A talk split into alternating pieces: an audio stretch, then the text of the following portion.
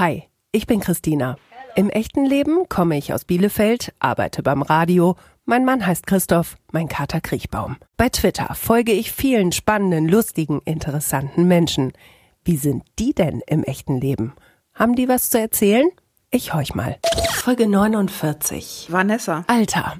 42. Ich lebe in Dortmund. Bei Twitter bin ich Die liebe Nessie. auf einer Skala von 1 bis 10. 10 ist das Beste. Geht's mir gerade? 9. Für eine 10 bräuchte ich Ähm, ein bisschen weniger Rückenschmerzen. Twitter ist für mich, Ein kleines Zuhause. wenn ich mutiger wäre, würde ich. Ich finde, ich bin sehr mutig. Danach riecht meine Kindheit. Nach Tosca und dem Bettkasten meiner Großmutter. Darauf freue ich mich wie irre. Wieder ans Meer zu fahren und wieder zu wandern in die Berge. Ich habe Angst vor. Ach, so richtig Angst habe ich eigentlich gar nicht. Nee, ich habe Respekt vor Dingen, aber keine Angst. Darauf bin ich nicht gerade stolz. Weiß ich gar nicht. Ich hab's nicht so mit Stolz eigentlich. Davon hätte ich gerne mehr. Mehr Kondition im Moment gerne. Davon hätte ich gerne weniger. Gewicht. Dafür habe ich mich zuletzt entschuldigt. Weiß ich gar nicht.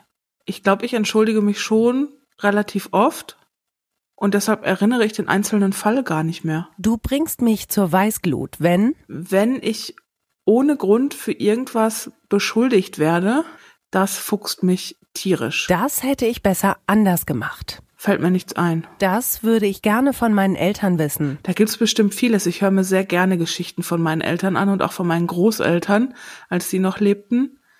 Mm, Aber sowas Bestimmtes kann ich da gar nicht sagen. Also ich höre halt gerne diese Geschichten so, wie es, wie es früher war und wie das Leben früher war und warum sie sich wie entschieden haben. Diese Superkraft hätte ich gern. Kann es sein, dass ich ziemlich zufrieden bin, dass ich mir gar keine große, große Superkraft äh, wünsche? Weiß ich gar nicht, kann ich auch gar nicht beantworten. Das werde ich nie, nie vergessen. Boah, da gibt's so viele Dinge. Viele Reisen, die ich gemacht habe, viele Erlebnisse, die ich da hatte, viele schöne Dinge, die ich äh, erlebt habe, viele einzelne Momente mit tollen Menschen.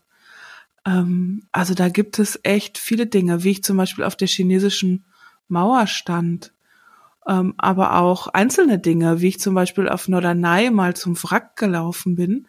Das war auch super schön. Oder das Gefühl von Regen auf der Haut, das war toll. Oder wenn man einen ganz, ganz steilen Berg hochgelaufen ist und dann oben ist und wie die Sonne dann britzelt auf der Haut und der Schweiß trocknet und wie das dann riecht und schmeckt und ach, da gibt's so viele Dinge. Bestes Schimpfwort ever. Du alte Poolnudel. Vanessa, herzlich willkommen zu deiner ganz eigenen Folge in Echt jetzt.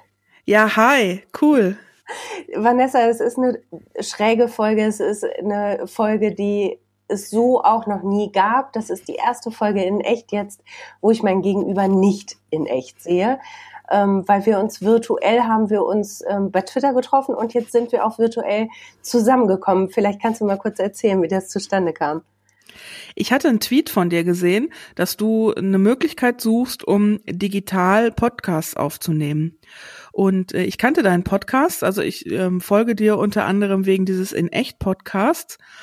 Und ähm, ich suchte da aber auch die Möglichkeit, ähm, da digital, also über Entfernung und Remote Podcast-Folgen aufzunehmen. Und ähm, hatte dir dann geantwortet und geschrieben, was ich bislang rausgefunden hatte. Das war äh, Mist. Aber wir haben dann gemeinsam eine, eine eigene Lösung gefunden. Und das haben wir ja ziemlich, ähm, ich würde sagen, hemdsärmlich gemacht. Ne? Wir haben uns geschrieben und dann eine halbe Stunde später waren wir dann virtuell auch schon zusammen. Ich war eigentlich schon ähm, auf dem Weg äh, ins Bett. Ich war schon im Bett. ich, ich saß auf der Couch, ja. Und ähm, ja, wie gesagt, ich war eigentlich auf dem Weg ins Bett. Und ähm, da schriebst du mich noch an. Und dann ist es bei mir immer so, dann empfinde ich einen gewissen Aktionismus und renne dann schon mal los. Und ähm, ja, so haben wir dann irgendwie um 22.30 Uhr abends das noch rausgefunden. Und ich glaube, eine halbe Stunde später hatten wir es auch. Ich glaube, das hat uns beide da total verbunden, weil ich nämlich genauso bin. Dann, wenn ich das irgendwie sehe, dann muss ich das sofort machen. Das hat dann auch keine Zeit und zack hatten wir es dann. Und wir waren beide dann ja auch ganz zufrieden irgendwie, ne? Ja, das klappte ganz gut. Wir hatten erst mit, mit einem Tool versucht und das erschloss sich uns beiden nicht. Und dann haben wir es mit dem anderen Tool äh, versucht und das klappte relativ sofort und ja, zack, fertig. Jetzt haben wir uns und das ist, wie gesagt, die erste Folge in, in diesen Corona-Zeiten. Für mich ist das ganz komisch, weil ich ja sonst mein Gegenüber sehe, was auch super wichtig ist, weil ich dann Gestik habe, Mimik habe, das Strahlen der Augen, all das fällt weg. Wir haben uns eben zwar einmal ganz kurz ähm, über WhatsApp haben wir uns videografiert.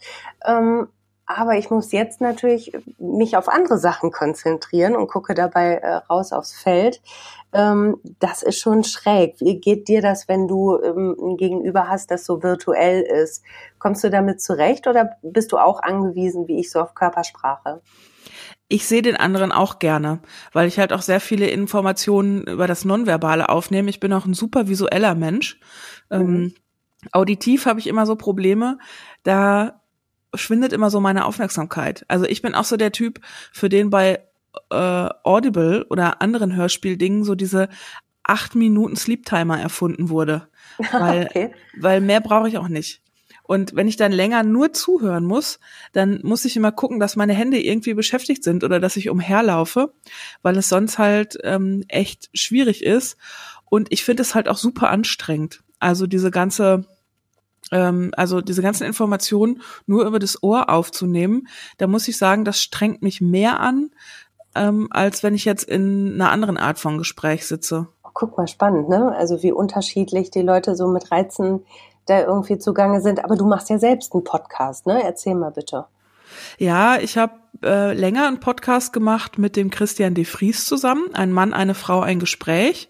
Das haben wir zwei Jahre lang gemacht. Wir sind da auch recht hemsärmlich gestartet, haben uns kennengelernt auf einem Barcamp in Dangast und haben uns eine Zeit später zum Frühstück getroffen und haben uns da schon so gut unterhalten und haben festgestellt, dass wir eigentlich beide mal Podcasten ausprobieren wollen.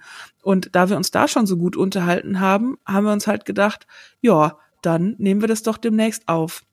Und das war völlig frei von jedem Anspruch. Äh, mhm. Äh, teilweise, teilweise hört man das den Folgen auch an. ähm, aber wir wollten das einfach nur mal ähm, ausprobieren. Und es lief auch ganz gut. Also wir haben das tatsächlich zwei Jahre gemacht. Wir haben das durchgehalten. Und dann, ähm, ja, lief sich das aber so ein bisschen aus mit den Themen. Und ähm, der Christian hatte dann auch äh, eine berufliche Veränderung in seinem Leben und wir haben es dann, äh, und ich war auch viel unterwegs, wir haben es dann auch nicht mehr so hingekriegt, uns zu treffen. Und irgendwie war es thematisch dann auch ausgeschöpft. Und dann haben wir das eingestellt und ähm, ich plane aber jetzt einen neuen äh, Podcast. Also so ganz dran geben will ich es auch nicht. Irgendwie ist die Faszination da, ne? Naja, ich unterhalte mich halt auch gerne und ich erfahre auch gerne was von Menschen. Mhm.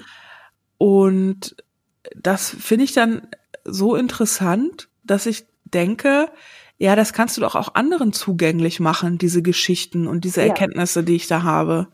Und deswegen mache ich das eigentlich ganz gerne. Also ich habe dann auch schon mal, wenn ich unterwegs war, äh, dann und wann das Mikro mitgenommen also auf irgendwelchen ähm, Geschäftsreisen oder wenn ich in Urlaub war, habe ich das dann mitgenommen, weil ich dachte, wenn ich interessante Leute treffe, dann kann ich da was aufnehmen. Und das habe ich auch ein, zwei Mal gemacht.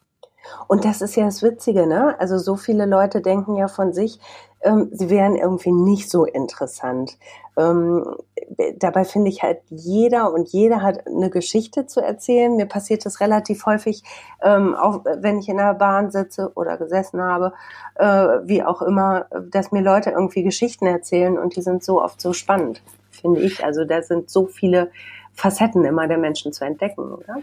Ich finde die normalen Geschichten von normalen Leuten auch viel, viel spannender als Voll. irgendwas von, von, irgendwelchen prominenten Leuten, weil wenn man da mal so hinterher fragt, eigentlich hat ja jeder eine Geschichte zu erzählen. Mhm. Und ähm, ich komme ja auch ganz ursprünglich aus dem Lokaljournalismus und Ach, cool. ähm, ja, ähm, von der bei der Westfalenpost im Menden im Sauerland habe ich angefangen mhm. und ähm, was hat man dann so für Termine ne man muss halt irgendwie zur 40-jährigen Jubilarehrung, mhm. Schützenfest, ähm, Jagdhornverein Hubertus war genau. einer meiner, meiner schönsten Termine als Anfängerin.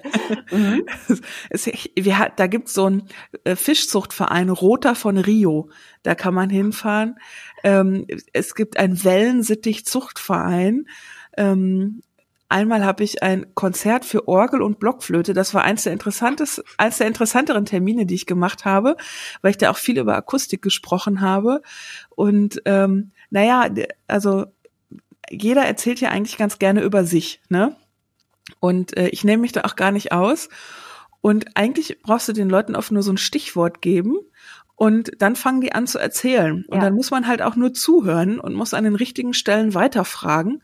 Und dann erfährt man ganz viele spannende Dinge, finde ich. Und man muss sich auf viele Dinge auch mal einlassen, ja. Also Fischzucht und Wellensittichzucht ist jetzt nicht so mein Premium-Thema, ne? Also nichts, nichts, wofür ich mich dann so freiwillig entschieden hätte. Wenn man sich dann aber auch drauf einlässt und dann Leute vor sich hat, die mit großer Begeisterung von ihrem Hobby und dem, was sie antreibt, erzählen, ohne Scheiß, dann findet man es plötzlich doch interessant. Ja, weil du einen anderen Zugang dazu kriegst, ne? Ja. Und ja, weil, weil du die Begeisterung siehst, vielleicht auch bei den Leuten ja. in den Augen. Ja, aber heute soll es ja gar nicht um Fischzucht und Wellensittiche gehen, sondern tatsächlich um dich. Ähm, und jetzt habe ich natürlich großen Ehrgeiz, dich so anzupieksen, ähm, dass, dass du mir von dir erzählst. Wenn wir jetzt in, sagen wir mal, in dem Barcamp uns kennengelernt haben, in dem du äh, deinen Podcast-Partner damals kennengelernt hast, ähm, was, was würdest du mir erzählen, wenn wir da jetzt bei einem Kaffee zusammensitzen würden und wir haben uns jetzt noch nie vorher gesehen? Es ist tatsächlich so, dass ähm, ich recht introvertiert bin. Das traut man mir nicht immer so zu, weil ich ja auch so als Speakerin auf Bühnen bin und ich schreibe ja auch einen Blog schon seit ganz, ganz vielen Jahren und deswegen halten mich viele Leute immer für extrovertiert. Das bin ich aber gar nicht. Und wenn wir uns dann ähm, auf so einem Barcamp kennengelernt hätten, würde ich wahrscheinlich erstmal von mir überhaupt gar nichts erzählen, mhm. sondern ich gucke mir das dann immer erst an und höre dann zu, was die anderen erzählen und äh, hakt dann da ein. Also ähm, also erstmal abwartend, so ein bisschen beobachtend, was, was sind das für ja, Leute? Mhm. Genau, und ähm, finde ich die interessant und finde ich die nett und was hat die so zu erzählen? Und äh, dann finde ich ja heraus, ob wir ein gemeinsames Thema haben. Und äh, dann würde ich wahrscheinlich da einhaken, bei irgendeinem gemeinsamen Thema. Ne? Mhm. Also vielleicht Lokaljournalismus ähm, äh, oder vielleicht auch andere Dinge, weiß ich nicht. Die Sehnsucht nach, nach dem Meer oder so, keine ja. Ahnung. Und wenn ich jetzt merken würde, okay, mh, hm, Vanessa ist ein bisschen introvertiert, die guckt sich die Steuer erstmal an, taucht die was, hm, hm, hm. und ich würde ähm, dir sagen, okay, Vanessa, schreib mir mal fünf Meldungen über Vanessa. Äh, fünf Meldungen, fünf aktuelle Meldungen. Nee, ähm, also äh, die müssen nicht aktuell sein, sondern so fünf Schlagzeilen, wo du sagst, das, das sind äh, meine Geschichten, das, das ist Vanessa. Ist jetzt ein bisschen abstrus, aber du, alles ist gerade abstrus, warum denn nicht? Ja, also ähm, mein, mein Leben ist eigentlich stringent, hat aber doch viele Abbiegungen genommen. Das ist das eine. Ähm, dann ist das andere, dass ich ein, glaube ich, riesiger Optimist bin und sehr lebensbejahend und ich mich dann immer an meinem, meinen eigenen Haaren so aus dem ähm, Stimmungssumpf ziehen kann, wenn es mal mhm. schlecht geht. Ähm, was gibt es noch? Das waren erst zwei Meldungen, ne? Ähm, und ich bin eine ganz strenge Chefin vom Dienst. Ich will von dir fünf Meldungen haben. ähm, fünf Meldungen. Ähm, ja, ich äh, bin ja sehr Handball sozialisiert. Mhm. Und ähm, ich glaube, diese Philosophie, die trägt mich auch, die hat mich sehr geprägt. Diese Philosophie des zum einen Mannschaftssport, aber auch des dieses Sports als solchem, der ja äh, sehr körperlich ist mhm. ähm, und aber auch gleichzeitig sehr fair dabei. Ähm, das war die dritte Schlagzeile. Mm, die vierte ist, dass ich äh, einerseits eher ein Mensch für die Langstrecke bin. Also ich wandere zum Beispiel gerne und ähm, bin jetzt nicht so jemand, der mh, mm, jetzt ich, fünf Kilometer Läufe finde ich zum Beispiel irgendwie schrecklich, ja. Ähm, mhm. Wenn mich jemand fragt, boah, dann, wenn mich jemand fragt, wie es war, dann sage ich, äh, oh, auf den letzten Kilometern war es wirklich schlimm. Und wenn er dann fragt, auf welchen letzten Kilometern, dann sage ich auf den letzten fünf bei einem fünf Kilometer Lauf. Okay. Also es war, Ähm, aber wandern mache ich zum Beispiel gerne. Ja, ich kann acht Stunden wandern und finde das auch nicht langweilig, weil ich hinter jede, jeder Ecke dann was Neues sehe und dann so selbstzufrieden durch die Gegend laufe. Ähm, und gleichzeitig bin ich aber auch irgendwie nicht so der Typ für die Langstrecke, weil ich einfach fürchterlich, ganz fürchterlich ungeduldig bin. Mm, das war Nummer vier und Nummer fünf. Ähm, ja, ja, weiß ich gar nicht. Ich bin gerne selbstständig. Selbstständig. Also ich habe mir jetzt, das kann ich natürlich jetzt nebenbei machen, weil ich an meinem Schreibtisch äh, sitze, ähm, mir ein paar Sachen jetzt einfach mal aufgeschrieben und es waren tatsächlich auch mehr als als fünf. Von daher danke, dass du abgeliefert hast. ähm, was ich total äh, spannend finde, ist das Stichwort Handball. Ja. Ähm, weil ich kenne ähm, kenne Menschen, die, die Handball spielen, die im Verein sind, die in der Mannschaft sind. Und das sind so für mich, also ich will es nicht zu pauschal sagen, aber es sind so alles so, so anpackende, fröhliche Menschen. Und so Handballer sind super. Super. Immer wenn ich in eine neue Stadt gezogen bin, dann habe ich mir einen Handballverein gesucht und du bist sofort angekommen. Also Handballer, das ist so ein Schlagmenschen. Von, ist, das, von, ist das wirklich ja. so? Also ja. so wie du es beschreibst, würde ich es jetzt auch unterschreiben. Ja, egal, von, von Kiel bis Füssen, von Aachen bis Dresden, Handballer ist ein Schlagmenschen. Ich hatte eine Kollegin, mit der ich äh, lange Jahre Frühdienst gemacht habe und man muss dazu wissen, ich bin ähm, ultra morgenmuffelig und vor allen Dingen morgens um vier. Und die kam halt morgens um vier rein und dann ging schon um, um, um der Dreh, yeah, heute machen wir gute Show. So, ne, also die, dieses, diese fröhliche, optimistische Art, die kannst du für dich auch unterschreiben, ne? Ja, aber nicht morgens um vier. Okay. Ist auch erschwert. Morgens, morgens um vier fühle ich nichts. Da fühle ich noch, also das ist so eine Uhrzeit, da fühle ich noch nicht mal Schmerzen, ja. Schmerzen fühle ich dann so, wenn ich morgens um sechs oder so aufstehen muss. Mhm. Aber so, wenn ich um zwei oder um vier auf, aufstehen muss, da fühle fühle ich einfach, einfach nichts. Das ist, weil es so schrecklich ist, dass ich ja. da kein, kein Gefühl für habe. Ist nicht vorrätig kann ich sehr, sehr gut nachvollziehen. Aber es zog sich ja auch so ein bisschen durch deinen Fragebogen, ne? Also dieses Gefühl von einer ähm, Zufriedenheit, von einem, von einem Optimismus. Ähm, du hast auch eben erzählt im Fragebogen, dass du es so gerne hast, äh, die Geschichten von deinen Eltern zu hören, von deinen Großeltern. Das klingt für mich jetzt so, ohne dich jemals richtig gesehen oder erlebt zu haben, so irgendwie nach einer guten Base. Würdest du das unterschreiben? Ja, ich glaube, ich bin ein Mensch, der sehr in sich angekommen ist und ähm, der sehr gut weiß, wo er steht. Ähm, also ich kenne sehr, ich glaube, ich kenne gut meine Stärken, ich kenne auch sehr gut meine Schwächen. Ähm, ich weiß sehr gut, wie ich auf Dinge reagiere. Also ich weiß, wann ich traurig bin und wann ich da auch Raum für lassen muss. Ähm, ich weiß, wann ich Kraft habe, ich weiß, wann ich keine Kraft habe und keine Energie habe. Also ich kann mich sowohl gut abgrenzen, ich kann mich aber auch gut, gut hingeben. Also ich bin schon einer, der, ein Mensch, glaube ich, der sehr gefestigt ähm, in sich selbst ist und auch ein gro großes Zutrauen ähm, in sich hat. Ja, so klingst du gerade. Äh, ich ja. finde auch, du klingst jetzt, ich muss mich ja jetzt wirklich auf deine Stimme konzentrieren, so klingst du auch in deiner Stimme. Ja, das kann ich immer schwierig beurteilen, äh, wie ich so in meiner Stimme klinge. Also ich bin inzwischen an meine Stimme gewöhnt. Das ist ja anfangs auch immer so, wenn man sich das erste Mal sprechen hört, dass das ganz komisch ist. Also daran bin ich inzwischen gewöhnt.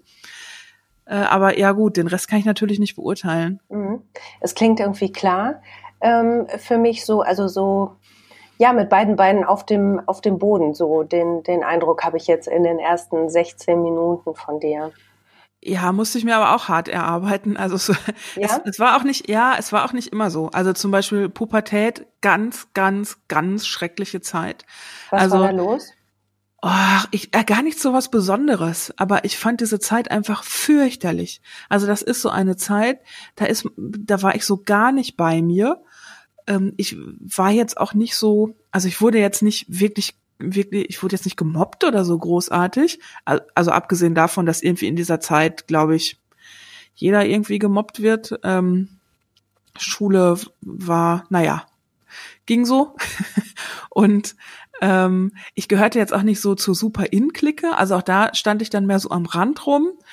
Ähm, ja, also ich fand's, also das fand ich irgendwie schlimm und das zog sich auch so bis in die Zwanziger rein.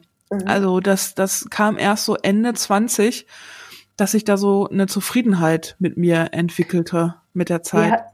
Wie, wie hast du deine, deine Anfang 20er verbracht? Ähm, ich Was bin mit 19, ja, ich habe ähm, mit 19 Abi gemacht, dann bin ich zu Hause ausgezogen und habe in Düsseldorf studiert und ähm, hatte da eine Bude, die auch relativ weit entfernt war von der Uni, also die war die war sehr schön.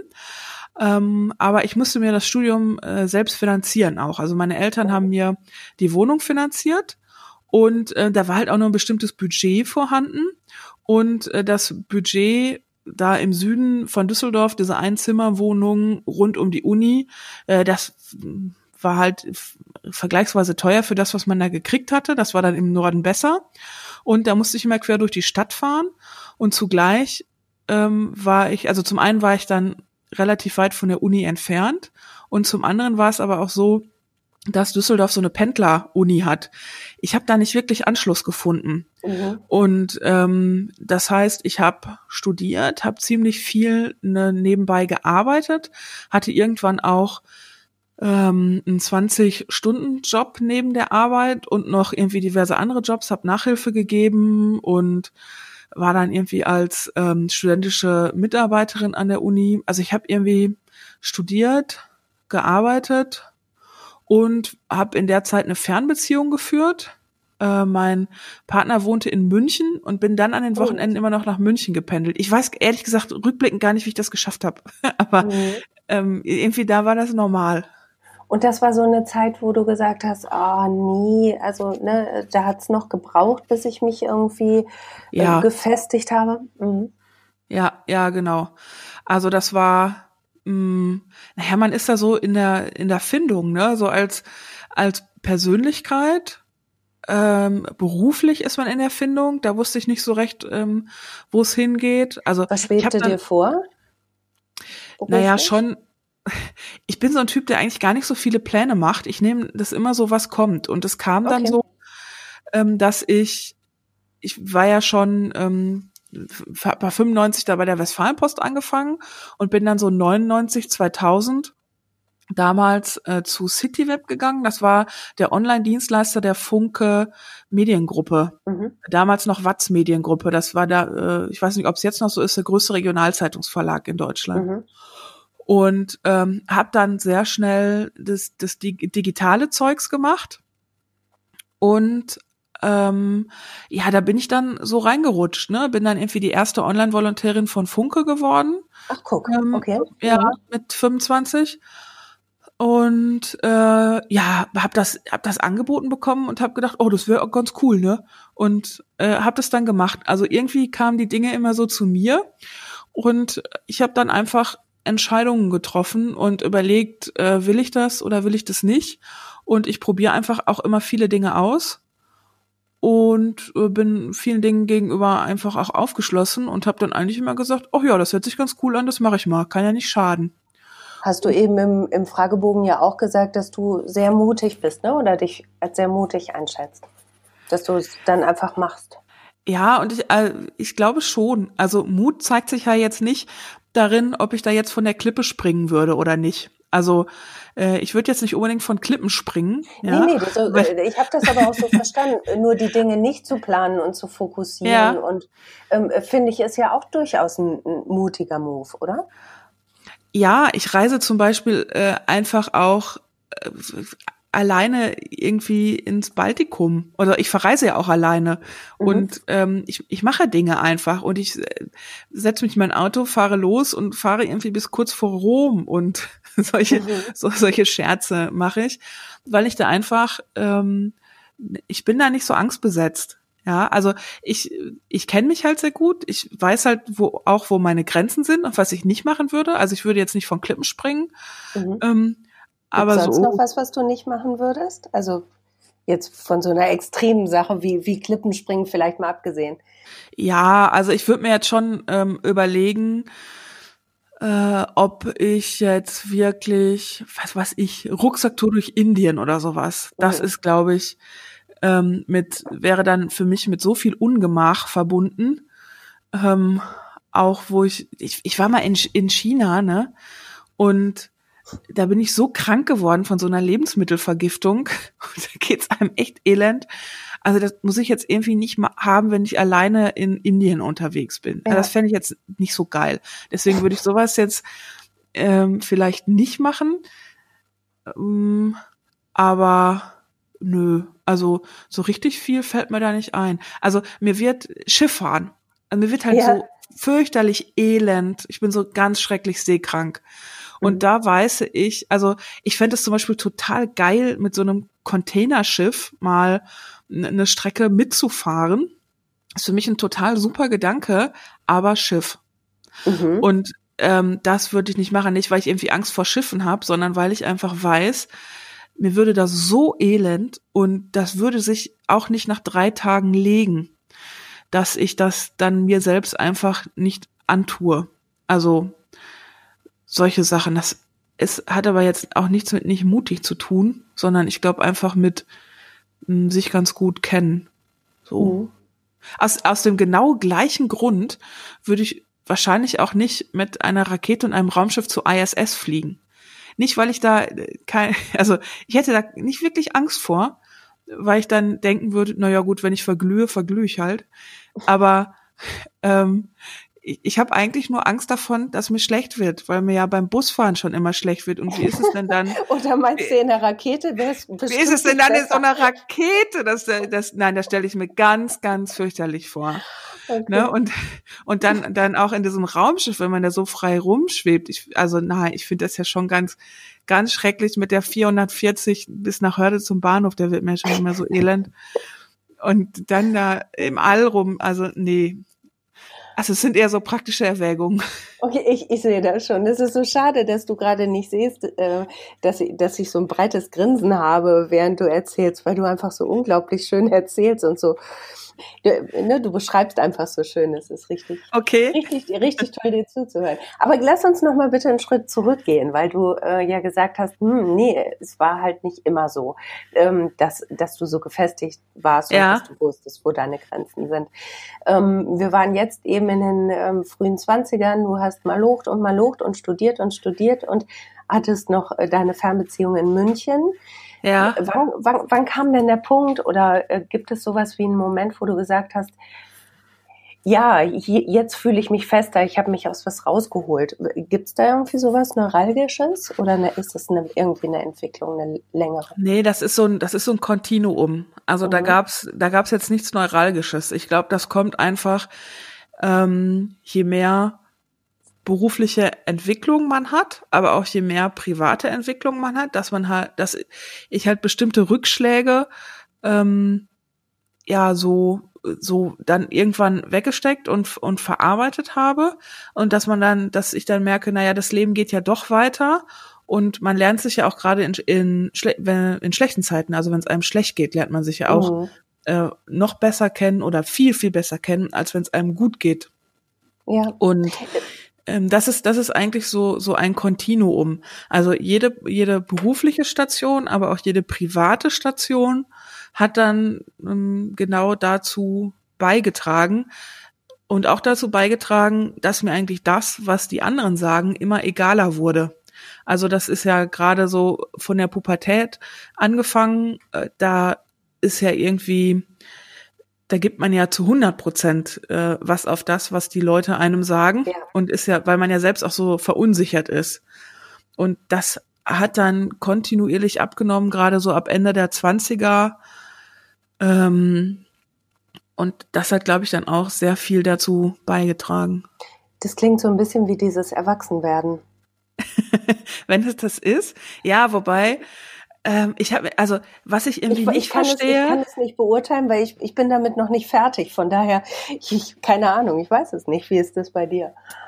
Ich finde, ich finde sowas immer seltsam.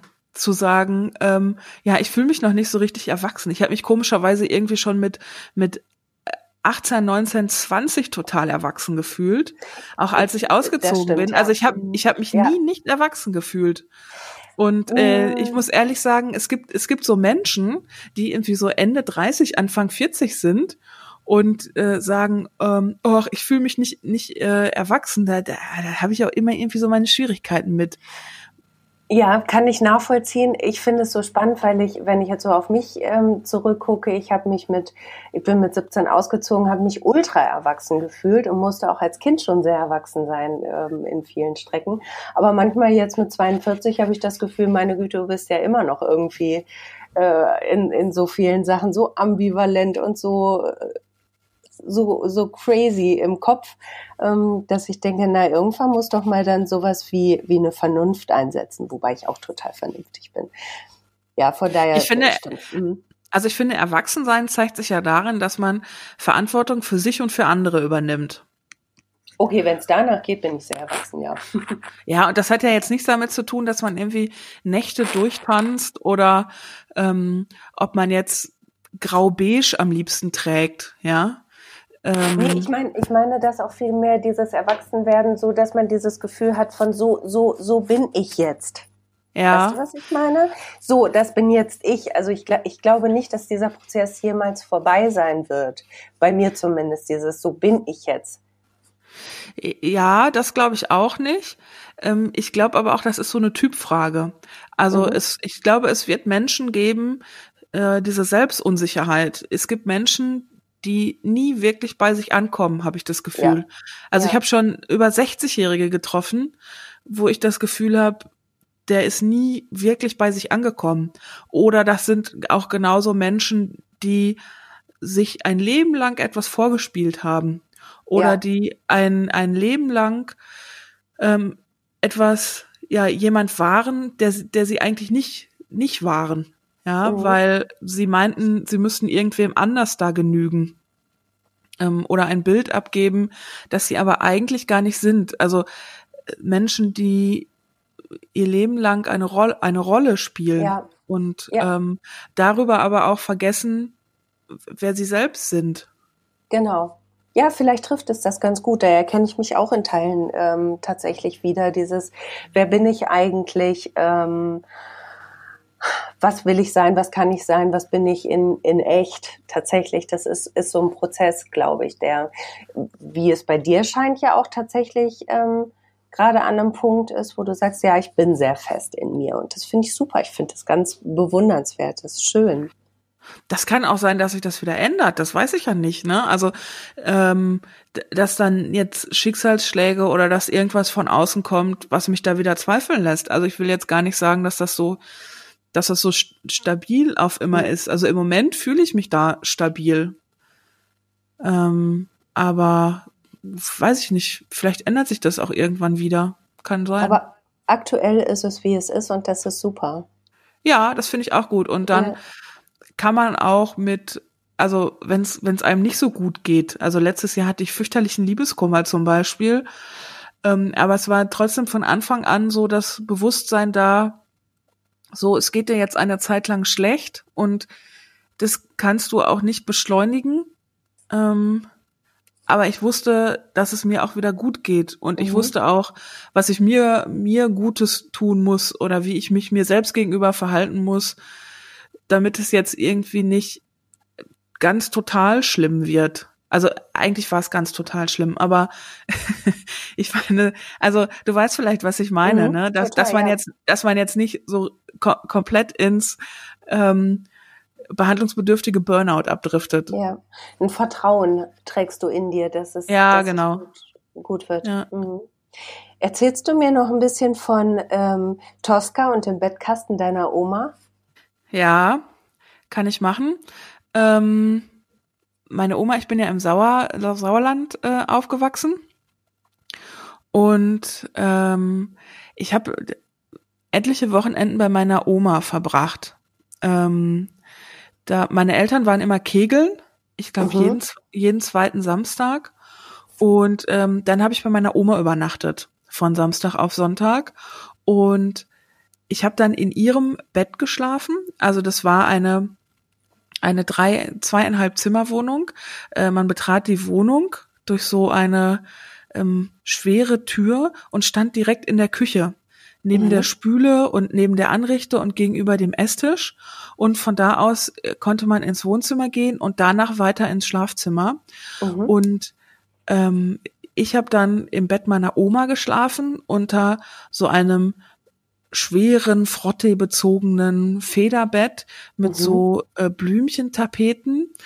Und ähm, meine Oma hat im Wohnzimmer geschlafen auf einer Schlafcouch, wo man die Lehnen nach links und rechts runterklappen konnte. Und da die konnte man auch hochklappen und da war ein Kasten drunter und da war das Bettzeug. Da legte sie immer so großes Papppapier drüber mhm. ähm, zum Schutz für das Bettzeug und da holte sie dann dieses Bettzeug raus und dieses Bettzeug, also dieser Bettkasten unter dem Sofa, dieser Sofakasten, der hatte so einen ganz bestimmten Geruch.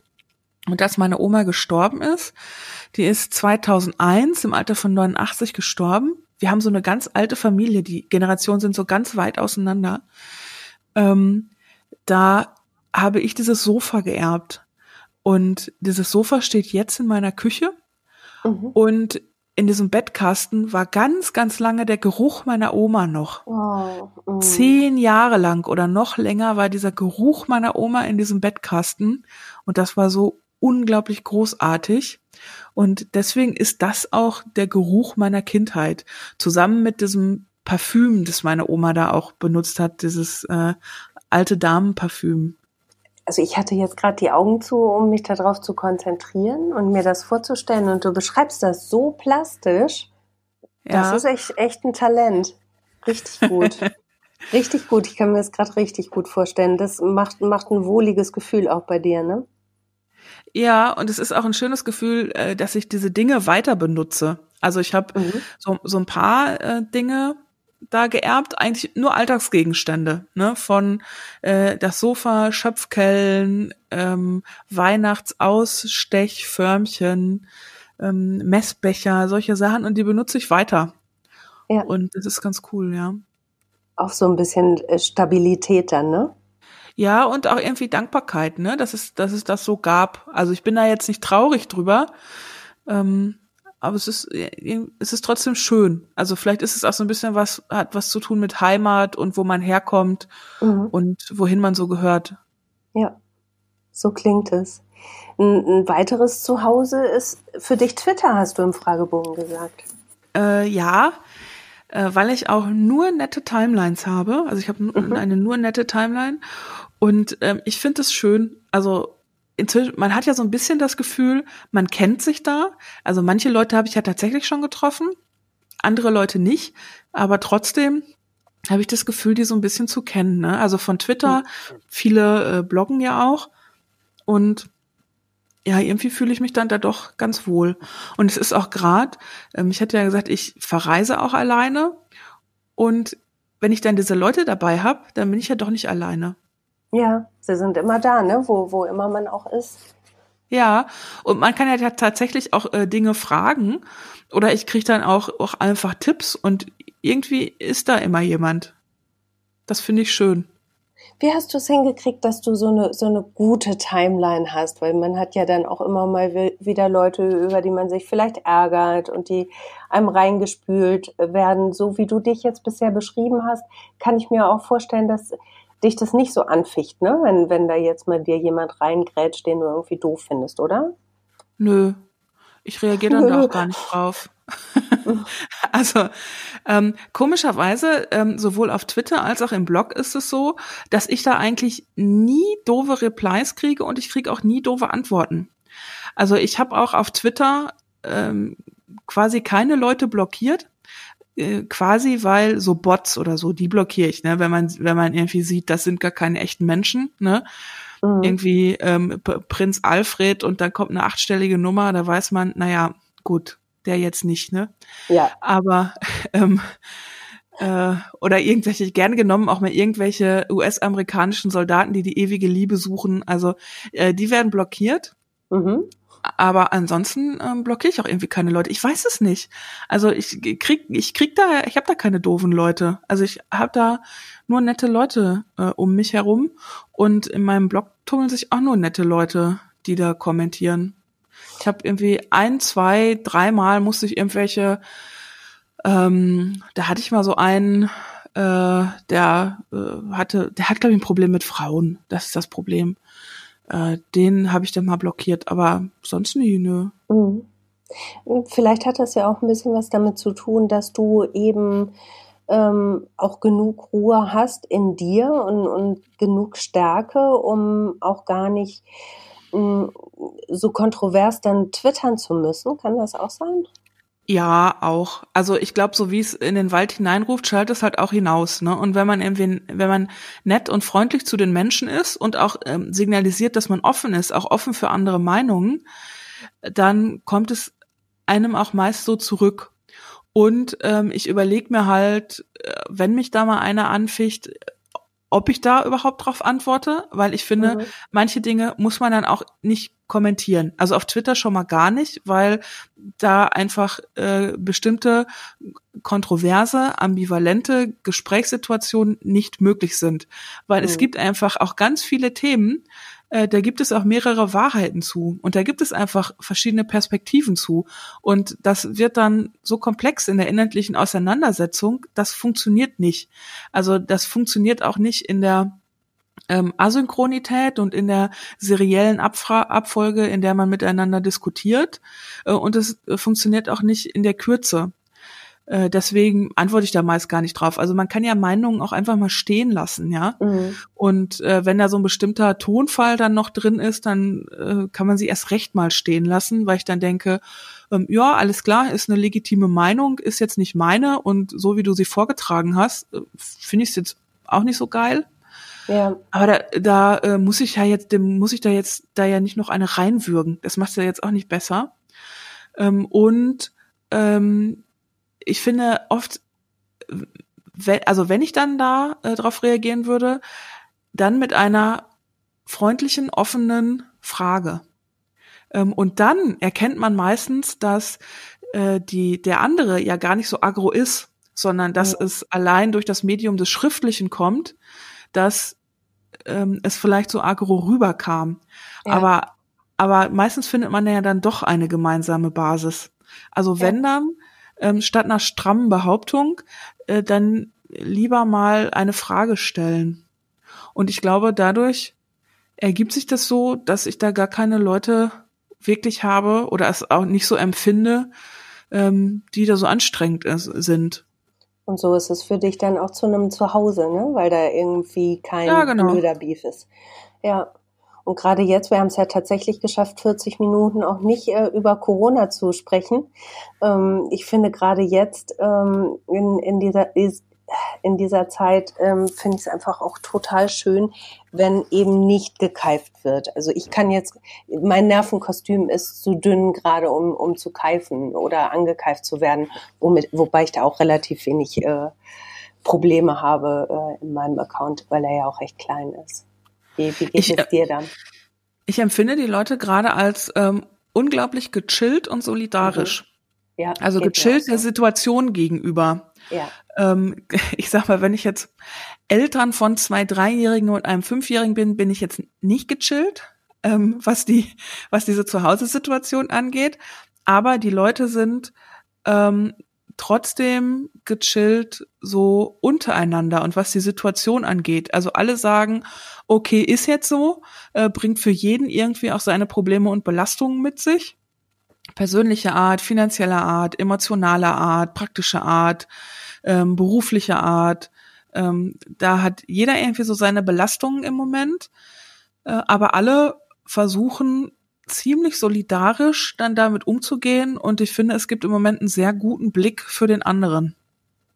Mhm. Das ist auch so, wenn man so über die Straßen läuft und äh, wenn ich so durch durchs Stadtviertel laufe und spazieren gehe, man sieht sich schon so von weitem und äh, man geht sich so aus dem Weg und um das auszugleichen, dass man sich jetzt hier aus dem Weg geht und was ja eigentlich eine unhöfliche Geste ist, äh, ähm, lächelt man den anderen so zu und man ist irgendwie so gemeinsam in einer Situation sowas wie, ähm, also ich finde dich eigentlich nett, aber wir gehen uns jetzt hier mal aus dem Weg, weil wir uns nett finden. Ein stilles so. Einvernehmen. Ja, ja, genau. Das finde ich gerade so äh, sehr schön. Sind finde ich sind sehr schöne Situationen.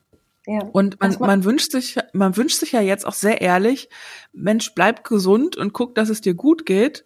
Und äh, ich finde, das könnten wir auch über Corona hinaus viel öfter machen. Ja. Wie geht's dir persönlich jetzt gerade mit der Situation?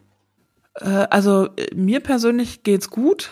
Ähm, ich habe, ich bin in der glücklichen Situation, dass ich ähm, auch weiterhin äh, Aufträge habe und ähm, anders als viele Freiberufler, denen es ja wirklich existenzbedrohend, ähm, äh, den existenzbedrohend die Aufträge äh, wegbrechen und die sehr große Angst haben jetzt verständlicherweise, äh, bin ich in der Situation, ähm, dass ich ja weiterarbeiten kann. Dafür bin ich sehr sehr dankbar. Ähm, das nimmt natürlich äh, eine Menge Last.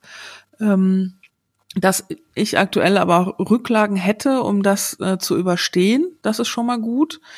Ich wage es kaum zu sagen. Also ich habe zwar total viel Arbeit, ähm, fühle mich aber weniger belastet, weil dieses ganze drumherum wegfällt. Also ähm, es gibt viel weniger Freizeitstress. Ich meine, ich treffe meine Freunde total gerne, aber mhm. eigentlich ist der ist der Tag auch immer zu kurz für alles, was man eigentlich machen will. Und ich habe oft äh, auch längere Wege oder stehe total viel im Stau. Ja. Und ähm, das fällt ja jetzt auch weg. Ja, also allein, dass ich ähm, morgens nicht anderthalb Stunden äh, zum Kunden fahre und abends eine Stunde nach Hause brauche, da hat man ja einfach schon zweieinhalb Stunden mehr Zeit. Mhm. Ähm, und ist auch allein, dass, dass mehr Zeit da ist, äh, fühle ich mich weniger belastet und auch, dass ich die Zeit anders verbringe. Also ähm, ich bin auch gerne bei mir zu Hause und ich bin jetzt auch nicht der Typ, der sich so schnell einsam fühlt. Ne? Also mhm. ich bin, bin halt ganz gut mit mir selbst zufrieden. Ich muss da jetzt nicht ständig äh, Leute um mich haben und Leute treffen. Ne? Es gibt ja so Menschen, die haben jetzt auch total das Problem, dass sie so mit sich selbst konfrontiert sind. Mhm. Ähm, das finde ich ja ehrlich gesagt äh, schön. Also ich finde es zum Beispiel auch immer schön, Zug zu fahren, weil man da so auf sich selbst zurückgeworfen ist und ja nicht groß was machen kann. Ähm, und das ist jetzt auch so ein bisschen die Situation. Ähm, ich, also klar, wenn das jetzt länger anhält, da glaube ich schon, dass ich mich auch irgendwann mal einsam fühle. Mhm. Aber im Moment ist es ganz okay. Das ist gut. Also, das freut mich. Das ist gut.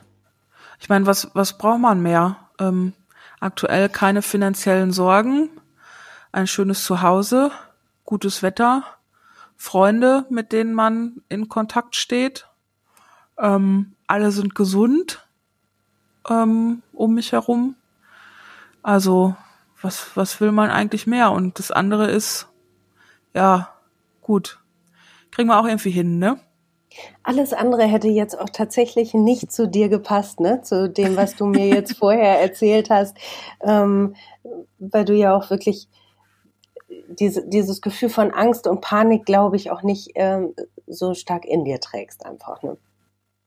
Nee, tu, also äh, Panik mhm. habe ich gar nicht. Ne? Ich habe natürlich mhm. schon auch Angst, ähm, mich äh, zum einen mich selbst zu infizieren und dann denke ich, hm, ja, ähm, verläuft es dann halt auch auch wirklich so harmlos, ähm, wie es für den durchschnittlichen Menschen in meinem Alter ist. Ne? Also hätte ich natürlich schon Angst, da würde ich schon, würde ich glaube ich schon leicht hypochondrische äh, Züge an den Tag legen. Ähm, und klar habe ich auch ähm, Sorge um äh, meine meine lieben ja und, und, und Freunde, ne, die sollen natürlich auch alle gesund bleiben. Äh, andererseits ist es auch jetzt eine Situation, du kannst es halt auch nicht, also das ist dann auch Schicksal, weißt ja. du? Ähm, also wir, wir können, wir können irgendwie alle unser Möglichstes tun, ähm, die, die Krankheit für uns selbst und für, für unsere Freunde und für unsere Lieben zu vermeiden. Nur irgendwann muss man halt auch mal einkaufen gehen mhm. und irgendwann muss man einen Einkaufswagengriff anfassen und äh, man, es kann sein, dass ich beim Spazierengehen um die Ecke biege, pralle mit jemandem zusammen und der hustet mir ins Gesicht. Also und das, obwohl ich die ganze Woche nicht raus war. Also ja, kann klar passiert, kann passieren und dann ja. passiert es halt. Super Einstellung. Wenn du mir davon ein Scheibchen abschneiden könntest und per Post schicken könntest, wäre ich dir dankbar. ja, mache ich. Sagst mir die Adresse, schneide ich dir ab. Ja, super gut. Vanessa, ähm, vielleicht zum Abschluss. Du hast ganz am Anfang gesagt, es ist wichtig zuzuhören und dann die richtigen Fragen zu stellen. Ähm, welche Frage würdest du von mir denn noch erwarten, dass ich sie dir stelle, um eine, ähm, einen wichtigen Punkt noch aus dir rauszukriegen? Oh, oh, das ist jetzt aber sehr, sehr schwurbelig? spontan. Sehr, sehr schwurbelig, ja. Ähm, ich kann sagen, so höre ich zum Beispiel äh, auch immer Gespräche auf, dass ich frage, gibt es etwas, ähm, was ich dich noch hätte fragen sollen? Ach echt? Äh, aber gut, das ist, ja, ja, das halt, Alter äh, Trick, so, ne? ja, ganz alter, alter Trick, ne? Ähm, nee, weiß ich tatsächlich nicht. Also ich könnte, äh, könnte noch viel erzählen, glaube ich. Ähm, Wofür würdest dann, du dich denn dann als erstes entscheiden? Was kommt dir als allererstes in den Kopf? Ähm, worüber man noch sprechen könnte? Ja. Ähm, wie es ist, Angehöriger von psychisch kranken Menschen zu sein, zum Beispiel. Darüber konnte man noch sprechen. Ähm, oder äh, wie es ist, Menschen im Wandel zu begleiten. Darüber könnte man noch sprechen. Ui, ähm, das sind, das sind oder, beides schon große Themen, ne? Mhm. Ja, oder wie es, äh, ach, und generell so über die Liebe zum Beispiel könnte man sprechen. Ähm, und äh, über was das Wandern mit dem Leben zu tun hat, könnte man sprechen. Zum Beispiel, ähm, ach, da gibt's so viele Dinge, über die man noch sprechen könnte. Äh, dann sollten wir uns noch mal treffen. Hast du Lust? ja, klar, können wir gerne machen. Dann würde ich nämlich für heute schließen, weil einen besseren Cliffhanger kriegen wir jetzt auch nicht mehr hin. Geil, wie bei der Lindenstraße. Äh, oh, ist ja morgen die letzte Folge, wie traurig. Ja, ja, und ich muss erst die letzten vier Folgen noch nachgucken. Also ich, ich glaube, ich habe alle Lindenstraßen-Folgen gesehen. bist du dran geblieben, all die Jahre? All die Jahre, all die Jahre treuer Fan. Also es gab zwischendurch mal so Aussetzer, also, aber es ist ja auch so, man, man kann ja nahtlos eigentlich immer einsteigen, zu jedem Zeitpunkt. Äh, nee, kann man ähm, tatsächlich nicht. Da muss ich dir widersprechen. Nein, weil ich habe nämlich mit meinem Mann, wir haben vor, weiß ich nicht, vier Wochen oder so, haben wir mal eine Folge geguckt und er hat das letzte Mal geguckt, ähm, als Hansemann noch mit Anna zusammen war und er fragte das ist ja Ursula, wirklich lange her. Und er fragte nach Ursula und Frau Pavarotti ähm, und also da merkte ich dann auch, nee, hier, also wir können hier nicht wieder nahtlos ansetzen. Das geht nicht. Nee, aber man kann sich so ein bisschen einlesen und dann geht's eigentlich. Also aber äh, nee, ich habe also die letzten Jahre habe ich glaube ich jede Folge geguckt, also nicht jede Folge immer dann, wenn sie lief, sondern sehr viel natürlich Mediathek. Ähm, aber nee, immer geguckt so. Und äh, die letzten Wochen habe ich so ein bisschen, ich hänge so ein bisschen. Also ich ja. müsste jetzt glaube ich noch ähm, vier Folgen oder so müsste ich noch mal müsste ich noch mal nachgucken. So im äh, im Januar war ich im Urlaub äh, da habe ich immer geguckt in der Mediathek, also so, so Februar, März, da hänge ich jetzt ein bisschen. Und äh, deswegen werde ich auch die letzte Folge morgen nicht gucken. Ja, okay. Weil ja. ich kann ja nicht die letzte Folge gucken, bevor ich die vorletzte, vorvorletzte und vorvorvorletzte gesehen habe. Also das muss alles schon in der richtigen Reihenfolge passieren. Ja, alles andere macht keinen Sinn. Ja, hast du ihm gesagt, dass Hansemann tot ist? Ja, ich habe ihm das gesagt. Und wie hat er reagiert? Relativ emotionslos, ehrlich gesagt. Ach, hat er keine so enge Beziehung zu Hansemann Beimer gehabt? Er sagte, ich konnte ihn sowieso nie leiden. warum? Hat er gesagt, warum er Hansemann nicht leiden konnte? Er sei ein Lappen gewesen. Ich hoffe, ich darf, ich hoffe, ich darf das jetzt erzählen. Hallo, der Typ hat, wie viele Kinder hat er denn gezeugt? Das ist doch der, der, der Hengst der Lindenstraße. Ich, ich gebe dir auch dann nochmal die Nummer meines Mannes, dann könnt ihr das nochmal ausdiskutieren. Nee, so viel ich es auch nicht. Und dann bleibt mir jetzt eigentlich nur noch zu sagen, ja, Cliffhanger. Genau. Ich würde mich sehr freuen, wenn wir nochmal weiter schnacken und über die ähm, die Themen weitersprechen. Ja, machen wir. Gut. Vanessa, es war cool mit dir, virtuell, auch wenn ich dich nicht gesehen habe. Ja, ich fand's auch cool. Dankeschön. Super. Gut, dann bis zum nächsten Mal. Bis zum nächsten Mal. Tschüss. Ciao.